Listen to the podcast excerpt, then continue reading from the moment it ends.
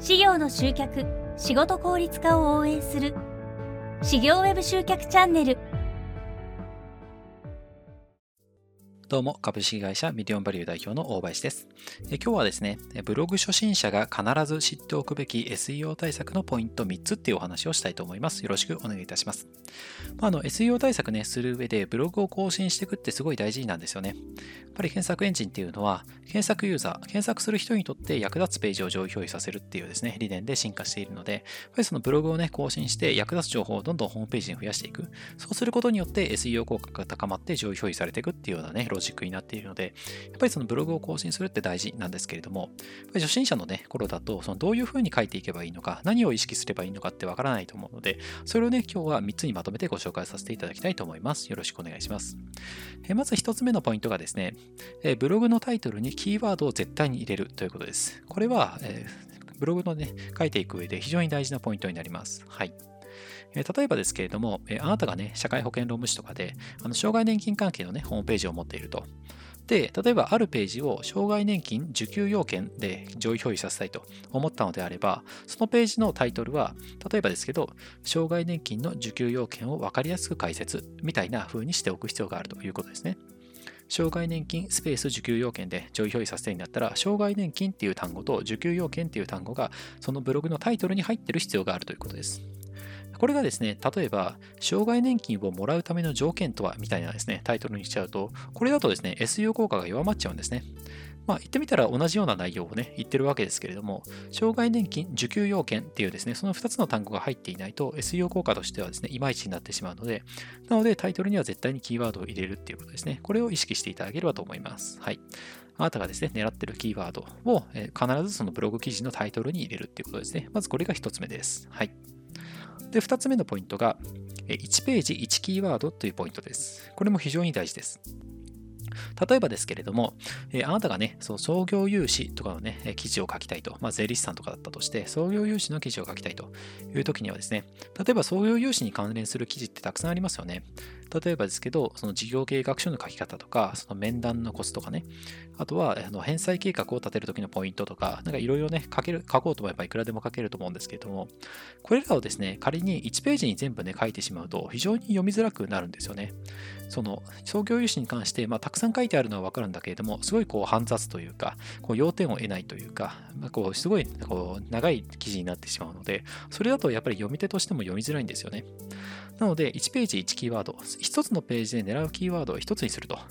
例えば、えー、と創業融資事業計画書書き方みたいなキーワードを狙うのであれば、創業融資の事業計画書の書き方っていうブログを書いて、もうそこには事業計画書の書き方だけ書くと。で、例えば、創業融資面談コツみたいなキーワードを狙うのであれば、創業融資の面談のコツみたいなブログを書いて、そこには創業融資の面談のコツだけ書くと。他の返済計画とか事業計画書のことは他のページで書くっていうことですね。でこうすることによって、その1ページ1キーワードにすることによって、そのキーワードに合致した内容になりますよね。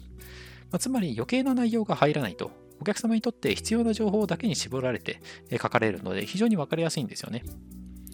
例えば、その事業計画書のね、書き方のページに面談のコツとかね、いろんな他の情報まで書いちゃうと、その何についてのね、ページなのかっていうのが検索エンジンに伝わりづらくなってしまうんですよね。そうすると、結局、そのどっちつかずな記事になってしまって、上位表示されづらいという形になってしまうので、この1ページ1キーワードっていうのは非常に大事な考え方になります。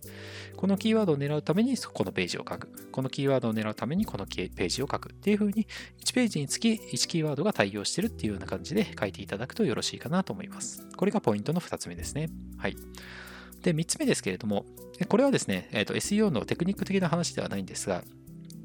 上表示するまでにはですね、毎日ブログを投稿したとして、だいたい3ヶ月から6ヶ月ぐらいかかりますよというですね、お話です。これが3つ目にお伝えしたいことです。はい。やっぱりですね、SEO 対策ってある程度時間が必要なんですね。例えば、えーと、今ですね、えーと、開業したとして、独立開業したとして、これからじゃあブログを育てていこうとして、ブログを書いていきますと。で、それがですね、例えば1週間ブログを書いたら上位表示されるかっていうと、まあ、あの周りのライバル状況とかね、によって一概には言えないんですけれども、やっぱりね、そのすぐに上位表示されるって稀なんですよね。で、あの結構ね、そのいろんなところでその SEO の、ね、データとかって出てますけれども、あの毎日ね、ブログを仮に投稿したとして、3ヶ月から6ヶ月ぐらいかかるっていうのは結構ざらにあるんですよね。まあ、イメージとしては、まずは100記事書こうねぐらいの勢いで書いていかないと、ちょっとね、SEO 対策ってうまくいかないケースが多いです。例えば30記事書いたのに上位表示されないっていうのは、まだ記事数足りないんですよね。はい。それぐらいですね、結構 SEO 対策って手間と時間と労力がかかります。もちろん SEO 対策ってね、そのリスニング広告とかと比べると、あの、広告費はかからないので、行ってみたら無料でね、できるので、あのコツコツね、やっていけば、その無料でもアクセスアップできるんですけれども、やっぱりね、さっき言ったように、労力っていうのはどうしても必要になってきます。もう最低限100記事ぐらい書けるぐらいのあの気持ちでやらないと、途中で挫折しやすくなってくるので、そこは要注意ですね。ちょっと頑張ってあのブログ書いたから、じゃあ上位表示されるかっていうと、そんなに甘くはないっていうことです。でもしね、その100記事書いてくださいっていう、このまず1つ目のハードルが、なんか大変そうだなっていうふうに感じられるのであれば、それはリスティング広告、PCPC とかもね、検討された方がよろしいかなと思います。リスティング広告はね、結構その広告費がかかるっていうところで、結構ね、そう苦手意識というか、なんかそのお金かかっちゃうのかなっていうところでですね、その踏みとどまっちゃう人っていらっしゃると思うんですけど、そうではなくて、広告費って結局お客様をですね、連れてきてくれるお金なので、投資なんですよね。なので、ちゃんとね、それも、あの、